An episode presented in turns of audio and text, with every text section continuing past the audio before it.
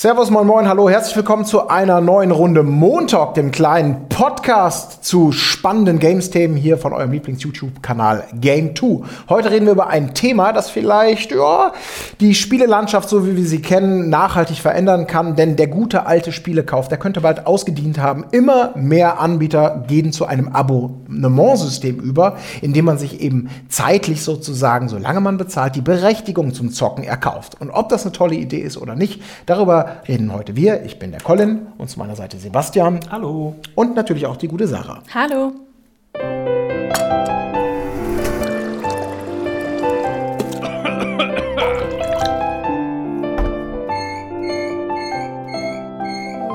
Montag.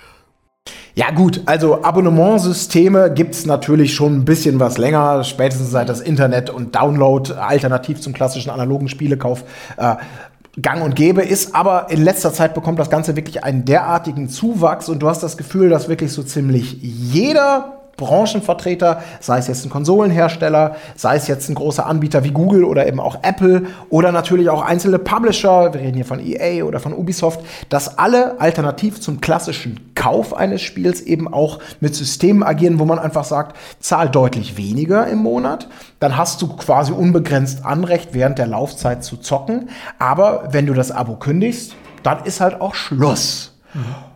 Ich persönlich finde das ja relativ krass, Vielleicht auch deswegen, weil ich so ein Oldschool-Typ bin und der noch mit dem guten alten analogen Kaufgefühl groß geworden ist. Und die Frage ist, ob krass jetzt negativ ist. Das werde ich am Ende dieses Montalks okay. bereden. Ja, aber es ist tatsächlich so, es ist extrem viel los und äh, Sebastian, was ist denn deine, deine, deine, deine, deine Grundeinschätzung zu diesem Thema, wenn man sagt, will man jetzt nur noch abonnieren oder will man doch lieber kaufen? Ist mhm. das günstiger, das eine, als das andere?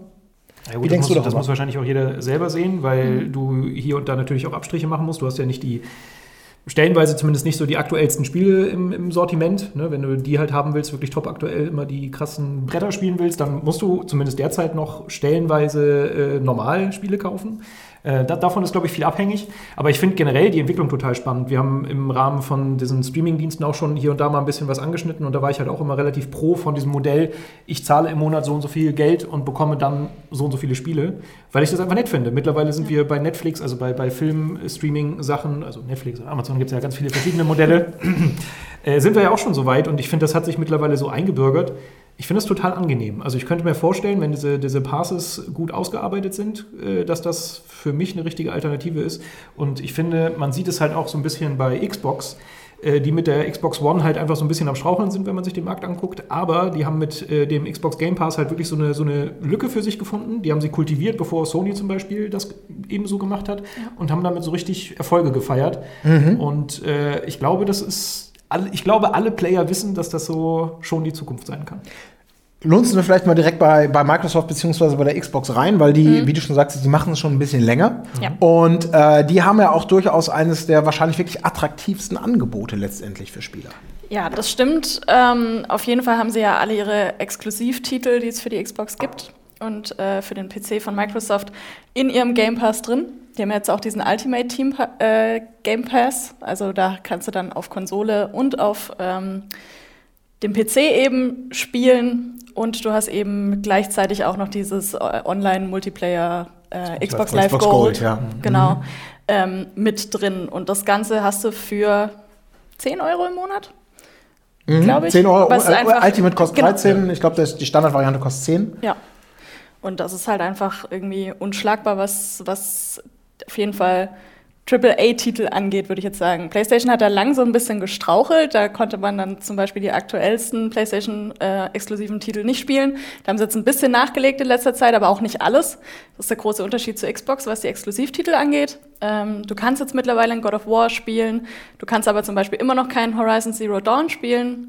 Und ähm, was war das zweite große, was mir gefällt? Ah, Days, 4 Days Gone. Auch noch, Days Gone. Uncharted gibt es jetzt, mhm. Days Gone gibt es immer noch. Also Uncharted 4, äh, Days Gone gibt es zum Beispiel nicht. Mhm. Also schon deutlich selektiver, aber wir können jetzt in die Angebote gucken. Also wie gesagt, es gibt vergleichbare Angebote von, von, von so ziemlich jedem Hersteller. Wenn man möchte, kann man sich also, ohne ein Spiel zu besitzen, du kannst ja locker irgendwie, wenn man das mal hochrechnet, weit über 100 Euro monatlich ausgeben, nur um die mhm. Berechtigung zu haben, alles zu zocken. Teilweise ähm, überschneiden sie sich natürlich auch die Angebote. Das ist ja nicht alles nur exklusiv, aber das ist sicherlich immer noch der spannendste Kicker. Mhm. Aber dennoch, ich stelle mir da ein bisschen die Frage, du hast das gerade so ein bisschen als, als total schöne Aussicht so verglichen mit, mit äh, Filmstreaming-Diensten. Mhm. Du hast einfach eine total große Auswahl. Ich persönlich finde das einfach total überfordernd. Also ich weiß überhaupt nicht mehr, ich, ich, allein das Rumgucken bei den Anbietern, was es alles gibt und wie ich jetzt die relativ knapp bemessene Zeit oder das heißt auch mal ein Wochenende, wie ich das jetzt wirklich nutze, da komme ich in totalen Stress. Ich fange da schon an zu schützen, wenn ich darüber nachdenke, welche 50 potenziellen Pile of Shame-Titel ich denn jetzt bitte da runterladen sollen würde. Also ich finde das schon, mir ist das schon fast ja, zu viel. Das Angebot, das erinnert ja nichts daran, dass es das im Abo-Modell gibt. Oder? Genau. Richtig. Absolut. Das, das finde ich aber auch nicht, das finde ich nicht, also das finde ich nicht schlimm. Ja, aber, aber hast du. Du hast keine Langeweile, du kannst immer irgendwas spielen. Das ja, toll. das schon, aber entscheidest du dich dann, hast du immer das Gefühl, du entscheidest dich richtig? Weil du willst ja dann vielleicht das möglichst ausnutzen äh, du hast 10 Euro jetzt bezahlt und du kommst dann nur zu einem Blockbuster, aber du hast ja noch 20 andere alte Sachen, die du nachholen ja, gut, aber das hast du ja bei Netflix auch. Nur weil du Netflix-Zugang hast, heißt ja nicht, dass ich alles bei Netflix gucken muss oder bei Amazon Prime. Nee, aber das finde ich auch schon schlimm. aber vielleicht bin ich da auch ein bisschen speziell. Ich finde auch, da äh, fällt die Entscheidung viel weniger ins Gewicht, weil da machst du ja quasi kein Geld kaputt, wenn das du in ein Spiel reinguckst. Du kannst genau. viel breiter dir Sachen angucken. Vielleicht geht so diese, die, die Wichtigkeit des einzelnen Titels dahingehend so ein bisschen verloren, dass du halt früher irgendwie ich denke jetzt an, an, meine Jugendzeit zurück, du, hast ja, du hattest einfach einen sehr beschränkten Geldtopf, sage ich jetzt mal, mhm. und hast auf, dich auf ein Spiel gefreut und darauf hingefiebert und da dein Geld reingesteckt. Mhm. Ob das jetzt im Nachhinein geil war oder nicht, hast du da halt sehr, sehr viele Stunden unter Umständen mit verbracht. Stimmt, ja. Jetzt kannst du das halt, ähm, ja, jetzt relativiert sich das so ein bisschen. Das ist halt so der einzige Haken an der Sache, ja, weiß ich nicht, wo, wo du hast halt einfach dieses finanzielle Investment nicht für ein Spiel. Mhm. Also wenn ich mir jetzt einen 60-Euro-Titel kaufe, dann gebe ich schon mein Bestes, da auch ein bisschen Spaß draus zu kriegen. Ja. Wenn ich jetzt aber natürlich eine Flatrate habe in dem Sinne und ich habe ganz viele Spiele, dann werde ich bestimmt, weiß ich nicht, fünf anspielen, bis ich dann das eine richtige gefunden habe oder so. Das kann mhm. natürlich sein. Ja. Aber das ist ja so eine Art Selbstbeherrschung, die man vielleicht entwickeln muss, was das angeht. Ich finde es vollkommen okay, wenn ich halt viele Spiele zur Auswahl habe. Äh, ich habe trotzdem immer, ich picke mir trotzdem immer die Spiele, auf die ich am meisten Lust habe. Ja. Äh, ich sag mal, ist ja jetzt bei uns auch nicht so anders, weil hier fliegen ja auch viele Spiele rum, so ne? mhm. in der Redaktion sage ich jetzt mal. Trotzdem bist du jetzt nicht so, okay, ich muss alles spielen, sondern mhm. du wählst dir halt die Spiele, auf die du Lust hast. Also das ist so, das sehe ich nicht so als mhm. Kritikpunkt. Bei mir ist es eher so, und ich habe das Gefühl, das ist ein bisschen, das hat sich schon direkt anders entwickelt als jetzt zum Beispiel bei Filmstreaming, dass so der Markt viel fragmentierter ist. Dass du halt wirklich, du hast verschiedene Hersteller ja. wie mhm. EA oder Ubisoft, die ihre eigenen Angebote haben, dann hast du die Plattformhersteller. Du, ich finde, man ist gleich so erschlagen an ja. den verschiedenen Möglichkeiten, wo du diese, diese Abo-Modelle quasi wahrnehmen kannst. Das ist eher so was, wo ich sage, boah, okay, da, da so die Übersicht zu behalten, das ist ein bisschen schwierig. Da hätte ich mir gewünscht, dass es halt eher so ein bisschen sanfter wächst. So, das, was jetzt ja auch im Filmbereich mhm. anfängt, so, ne, Disney hat ihren eigenen Kram und hier noch den mhm. eigenen Kram. Ja. Da wird es jetzt auch langsam immer anstrengender. Aber ich habe das Gefühl, bei, bei Spielen ist das gleich so sehr verteilt gewesen. Oder fängt jetzt, jetzt an, direkt so, so über verschiedene Dienste verteilt zu sein. Und du hast natürlich so ein bisschen die Gefahr, so den Überblick zu verlieren, was du so für Abos hast und lässt Abos dann vielleicht dann doch mal eher laufen, obwohl du sie vielleicht nicht, also so ein Abo dann wieder monatlich zu kündigen, das du mal abgeschlossen hast, ist für viele vielleicht mehr eine Hürde, als irgendwie ein bestimmtes Kontingent für ein Spiel auszugeben. Ja, aber da muss man ja sagen, da geben sich ja auch alle, die meisten zumindest relativ freundlich, so nach dem das klassische, je länger du abschließt, desto günstiger wird es. Äh, und viele bieten ja auch monatliche Kündigungen oder monatliche Laufzeiten an das ist ja auch schon alles in Ordnung. Aber ich habe, ja. vielleicht bin ich da auch einfach der ewig Oldschoolige. Ich meine, ich kenne dein Regal, ne? Wenn wer mal bei Herrn Sebastian Tützak ja. daheim war, der wird gesehen haben, dass du, du machst das ja ein auf, oh, alles nur noch digital und keine, keine, ja. kein ja. Koffer mehr mit Sachen, die man rumschleppen muss, in Anführungsstrichen. Dein, auch dein Regal ist voll das ist korrekt. mit Medien, mein Lieber. Auf jeden Fall. Ich liebe physikalische Datenträger. Ich stelle mir die gerne ins Regal. Äh, aber das galt halt auch mal eine ganze Zeit lang für mhm. Filme. Und das wurde mir jetzt ja. erst so abtrainiert nach und mhm. nach, dass ich die halt eigentlich nur noch digital konsumiere. Und das könnte bei Spielen auch passieren, selbst wenn ich mir die Spiele eigentlich gerne ins Regal stellen mhm. würde. Also in der Theorie klingt das jetzt ja alles so erstmal ganz toll. Ne, wenn man sagt, du hast die volle Auswahl, äh, es liegt völlig bei dir, du musst verhältnismäßig wenig Geld in die Taschen, äh, aus der Tasche nehmen äh, und kannst dann einfach so ein bisschen rumprobieren und zocken und je länger du zocken willst, desto mehr bezahlst du so ungefähr oder länger bleibst du dran. Mhm. Was wir natürlich überhaupt nicht wissen, und das ist irgendwie, finde ich, auch unglaublich spannend dabei, was macht das denn eigentlich außer der Industrie? Was bedeutet das ja. für die Spieleentwicklung? Weil ich denke mal, so eine klassische Spieleentwicklung, die darauf abzielt, vielleicht einen Vollpreistitel zu haben, wo dann hochgerechnet wird, das wird sich möglicherweise, wenn es vernünftig ist, eine große Marke, ein gutes Spiel, äh, kommt auf den und den Systemen raus. Das lässt sich ja ungefähr prognostizieren, was davon abzusetzen wird zum Vollpreis. Damit kann man ungefähr den Umsatz vielleicht auch einschätzen. Kann natürlich besser werden, kann auch schlechter werden. Aber die Frage, wer letztendlich denn innerhalb dieser Entwicklung davon wie profitiert, mhm. die ist ja super spannend, weil ich finde auch das System Spotify natürlich unglaublich äh, kundenfreundlich und das Ausprobieren ja. von Musik. Auf der anderen Seite kriegt natürlich auch diese, die Würdigung eines, eines künstlerischen Werkes so eine gewisse Beiläufigkeit, mhm. so, so ein bisschen Popcorn-Weg-Effekt, reinhören und nie wieder. Mhm. Ähm, die Nutz, das Nutzungsverhalten solcher Medien ändert sich natürlich auch. Und es ist ja nun nicht so, dass, glaube ich, die gesamte Musik, die Künstlerschaft zum Beispiel im Musikbereich sagt, das ist das Beste, was es gibt. Bitte nur noch Spotify und Co., weil ja, wir davon mega profitieren. Also ja, das ist halt so ein bisschen äh, uneinsichtig, auch was so Spieleabos angeht, jetzt im Speziellen. Ähm, ich finde, wir haben, wenn man jetzt sich zum Beispiel Apple Arcade anguckt, ähm, hat man schon auch so ein bisschen die Vorteile auf der Hand, vielleicht auch aus Konsumentensicht. Ist schwierig, weil da ist es halt so, dass äh, Apple sich viele Entwickler genommen hat und die machen halt Spiele, die jetzt nicht so dieses klassische Smartphone-Mikrotransaktionsfeuerwerk mhm. äh, auf, auf sowas halt abzielt, sondern das sind halt wirklich klassische, würde ich mal sagen, Indie-Games, die du halt spielst und dann halt auch irgendwann wieder an die, an die Seite legst. Das sind wenig oder eigentlich fast gar keine Endlosspiele, so mhm. in dem Sinne. Äh, und das ist halt, glaube ich, auf dem Markt so durchweg, durch die Bank, größtenteils nur deshalb möglich, weil Apple halt gesagt mhm. oder Geld in die Hand genommen hat, um diese Entwickler zu bezahlen, damit die Exklusivspiele für dieses Abo-Modell entwickeln.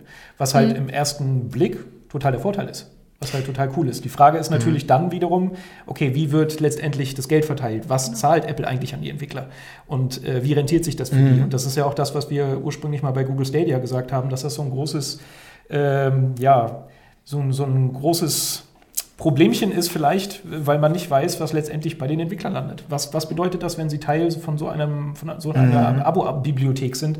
Wie viel bekommen sie jetzt von dem Kuchen, der da eigentlich reinkommt? Oder werden sie im Vorfeld bezahlt? Oder äh, werden sie pro Spielzeit, pro genutzte Spielzeit mhm. bezahlt? Das sind alles so große Fragezeichen, die wir ohne den Einblick jetzt derzeit gar nicht sagen können. Ja, aber man muss da ein bisschen vorsichtig sein. Naja, Apple, Apple Arcade hat da auch erstmal, finde ich, ein, das wirkt erstmal wie ein, wie ein System, was, was wirklich cool ist. Also es sind viele, viele spezielle Titel, die haben natürlich eine unfassbare Masse an Endgeräten. Also keine ja. Ahnung, was da alles an, an Macs, iPhones etc. Äh, weltweit rumgeistert. Mhm. 5 Euro ist relativ günstig. Du kannst mhm. es sowohl als Download spielen als auch online.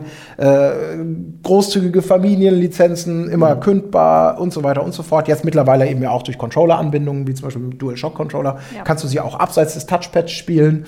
Äh, und das klingt schon wie ein total sinnvoller Schritt. Ich finde das immer viel spannender. Warum hat Microsoft das zum Beispiel damals gemacht? Also mit diesen, mit diesen klassischen großen Games, die zum Release rauskommen. In Gears of War 5 gehst du in den Laden, holst dir für 60 Euro oder für 10 Euro. Für mich hatte das immer den Charakter zumindest, du hast es angangs auch schon angedeutet, so ein bisschen was von einer Konkurrenznotwendigkeit, weil die, ja. weil ich glaube, unter den drei Konsolen, die aktuell, aktuell angesagt sind, also PlayStation, Microsoft-Systeme plus äh, Nintendo, äh, Switch, da sieht die Xbox, glaube ich, schon international am trübsten aus. Also es klang so ein bisschen wie eine, wie eine Verzweiflungstat, vielleicht jetzt ein bisschen extrem formuliert, mhm. aber einfach um zu sagen, hey, kauft euch das Ding und ihr zahlt monatlich so wenig für die Spiele, mhm. wenn ihr in diesem Abosystem bleibt. Mhm. Ähm, ich meine, es wird auch einen Grund haben, warum zum Beispiel PlayStation und andere dann in dem Maße nicht nachziehen. Also, weil da gibt es ja dann sind ja die Älteren. Genau, aber noch sind die ja nicht in dem Bereich, dass sie sagen, die ganz neuen Titel, die jetzt im Laden ja. stehen oder als Download für 60 Euro, die könnt ihr auch schon als Abonnenten gratis zocken. Das haben sie ja noch nicht. Noch nicht, aber es ist halt die Frage, ob sich dahin entwickelt. Mhm. Weil Microsoft halt ja wirklich recht erfolgreich ist mit dem Game Pass. Viele mhm. nutzen das mittlerweile. Ist ja auch ein, wenn man sich das anschaut, ein schöner mhm. Service so. Du bekommst die, zumindest die Microsoft-exklusiven Dinge eigentlich immer im Game Pass auch äh, direkt zum Start.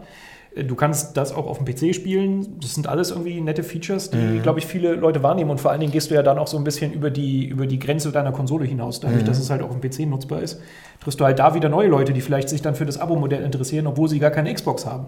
Also es war einfach ein geschickter Schachzug.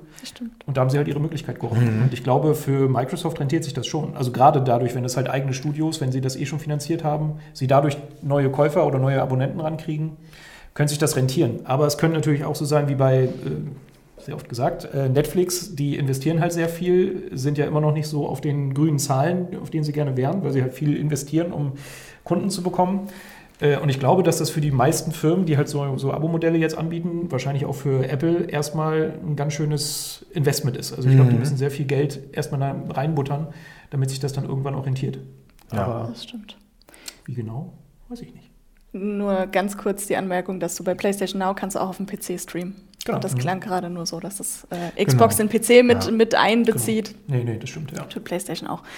Ja, ja aber also einzelne Services bieten auf jeden Fall richtig coole Sachen und ja. äh, ich glaube, das ist auch spannend und gerade zum Ausprobieren und gerade wenn die Konditionen relativ günstig sind, äh, mhm. auch wieder rauszukommen aus der Abo-Falle. Aber die Frage, die ist jetzt eben einfach offen. Das wird sehr, sehr spannend sein. Was macht es mit der, mit der Spielindustrie, gerade auch wenn es um super millionenschwere Blockbuster versus kleine Indie-Entwicklungen, ja. da profitieren bestimmt die einen mehr als die anderen. Wer da jetzt auf der Gewinnerstraße ist und wie sich das Ganze in ein paar Jahren entwickelt, das, das wird die große spannende Frage sein. Mhm. Jetzt gerade ist so ein bisschen die Goldgräberstimmung und das mhm. Gefühl, dass alle buhlen um die, um, die, um die Gunst der Käufer mit, mit interessanten Angeboten. Ich bin sehr, sehr gespannt.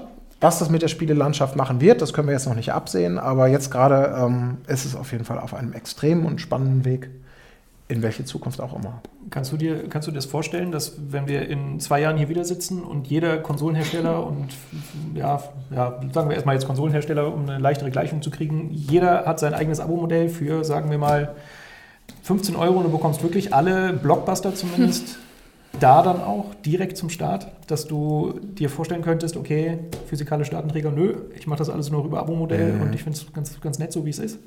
Ich kann es mir nicht vorstellen, weil ich zumindest glaube, dass Nintendo da nicht mitmachen wird. Okay. Weil die es einfach nicht müssen.